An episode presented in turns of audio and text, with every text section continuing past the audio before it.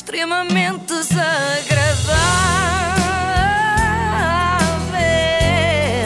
É mais forte do que eu. E hoje vamos então ao segundo fascículo da coleção As Profissões pela Verdade. Ah, que bom, por acaso é muito divertido, estou a adorar. Olha, não me divertia tanto é, desde que fiz a coleção dos fósseis do planeta Agostini, que foi espetacular. Ah, e ainda conservo. realmente Eu fizeste? conservo. Claro, claro. claro. Vocês aguentam-se bem, Aguentam não é? Não bem, estragam, aguentam tem muitos essa anos. vantagem. Realmente a Ana sabe como divertir-se. Perguntem-me Bem, como. Então, sempre. que profissão é que temos hoje, Joana? Empresários de futebol, pela verdade?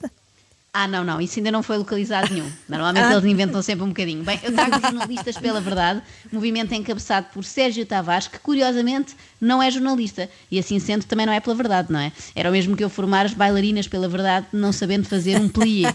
Bom, a primeira vez que eu vi o Sérgio foi num daqueles ajuntamentos no Rocio, onde se reúne a malta que sabe toda a verdade. Então, para continuar, eu vou chamar aqui alguém que vai falar com propriedade sobre comunicação social. Eh, a grande maioria de vocês já conhecem. Sérgio Tavares.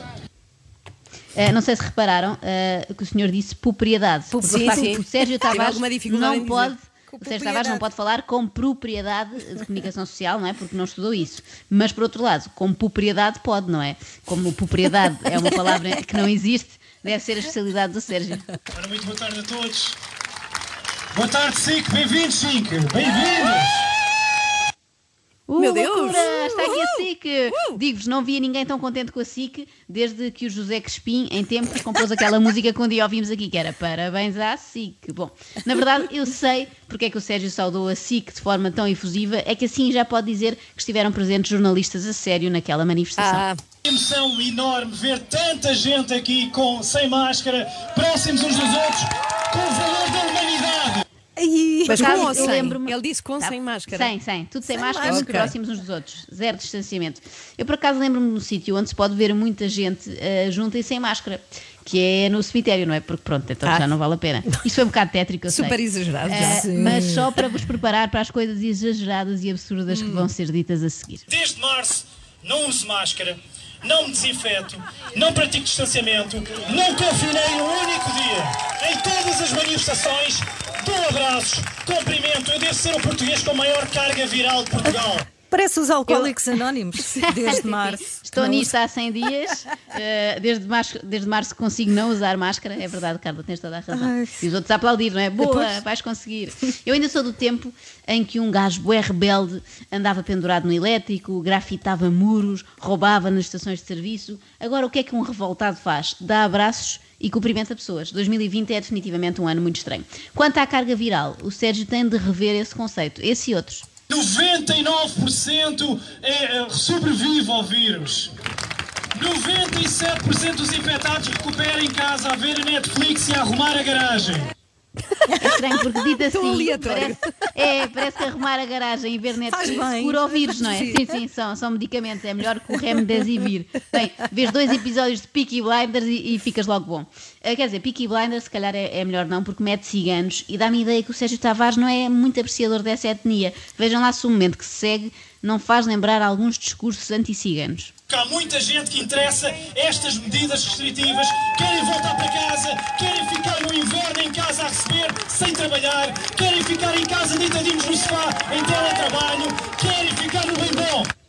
Eu nunca tinha ouvido a expressão bem bom Bem neste bom. contexto, não é? De manif. Só nos concertos das doce, não é? É uma coisa Sim. assim mais alegre. Mas ele não. Querem ficar no bem bom. Bem, mas resumindo então, eh, os portugueses estão a aproveitar o vírus para mandriar. Acho que é isso, não é? Ao contrário do Sérgio, que é um humor de trabalho.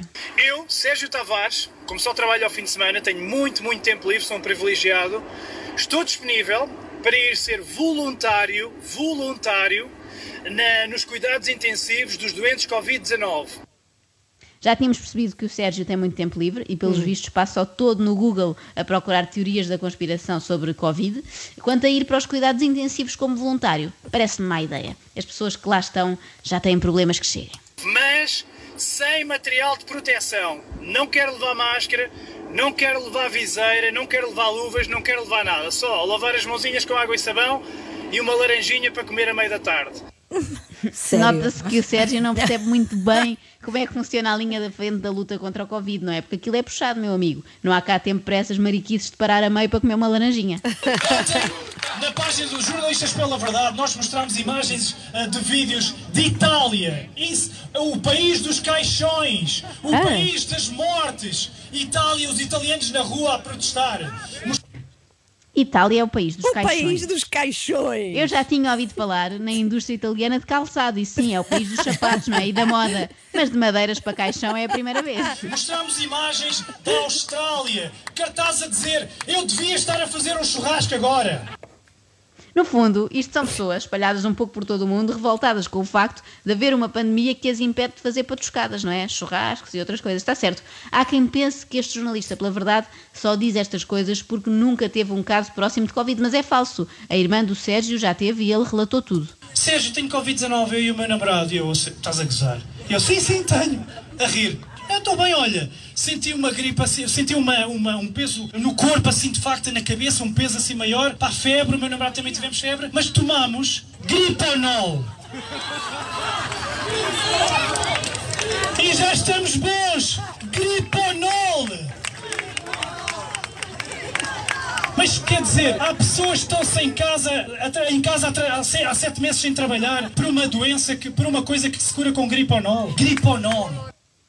Eu Ou nunca seja, tinha visto não tanto é- entusiasmo. Não havia as pessoas. Gripo, não! Sim, sim, adorei, adorei. Não. Eles antes tinham gritado liberdade e passados uns segundos, griponol.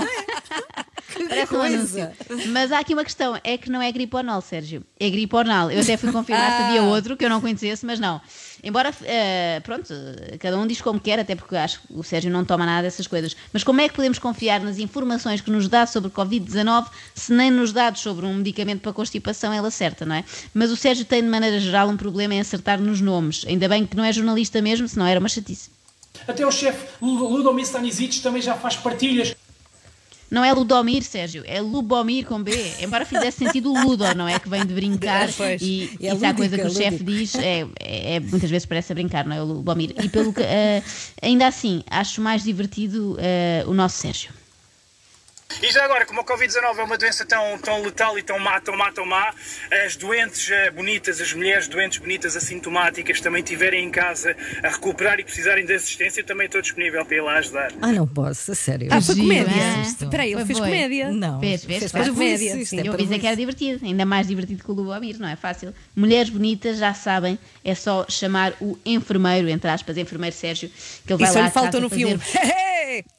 Sim, sim, isto se calhar fez, eu é que achei por bem cortar. Ah, mas o Sérgio vai lá à casa fazer-vos uma zaragatua com todo o gosto e pelo caminho funda os enfermeiros pela verdade. Número 1. Um, para a semana, eu pessoalmente vou à Suécia. Vou ver o que é que se passa na Suécia. Vou lá pessoalmente fazer diretos da Suécia, num país onde não há máscaras, num país onde não há distanciamento, num país onde não há restrições, e vamos ver como é que eles sobrevivem, ou se eles estão a morrer todos, ou se há caixões, pilhas de caixões na Suécia. Pilhas de caixões na Suécia. Ele é não, obcecado claro com não. caixões, Toda a gente Sérgio. sabe que o país dos caixões é a Itália, não é? Não faz sentido haver caixões também na Suécia. Mas eu estou preocupada porque o Sérgio fez este aviso há mais de 10 dias e eu fui confirmar e ainda Ninguém não há vai. nenhum direto da Pois. Suécia. Nada. Ah. Se calhar, entretanto, teve a oportunidade de ver as notícias que dão conta das 6.500 mortes por Covid e do facto de várias cidades suecas terem entrado em confinamento parcial, como cá, o que talvez atrapalhasse um pouco os planos. Vamos ver se eles estão todos lá a ser cremados. Vamos ver se eles estão todos a desaparecer. Vamos ver. Vamos ver. Eu para a semana vou fazer diretos lá. Vou lá estar no meio deles a beber umas cervejinhas e a fazer diretos e mostrar aos portugueses a figura de atrasados mentais que estão aqui a fazer. Ficou Oh, mais Deus. complicado para as cervejinhas agora Pois. porque os bares e os restaurantes eh, têm de fechar, como cá em Portugal. Por acaso eu fiquei com pena que o jornalista, pela verdade, não tenha ido, porque pelo menos enquanto estivesse na Suécia os pais estavam a salvo. E sabem uma coisa? Há bocado almocei, ainda há bocadinho almocei e abracei os meus pais de 80 anos e ele é diabético. E mais, e mais. Sério? O Sérgio não disse tudo, não só abraçou o pai, como por saber que ele é diabético, despejou-lhe um pote de mel pela goela abaixo, só para ter a certeza que ele não está a mentir, inventando problemas com insulina que não existem, hein? nunca fiante, nunca fiante. extremamente desagradável.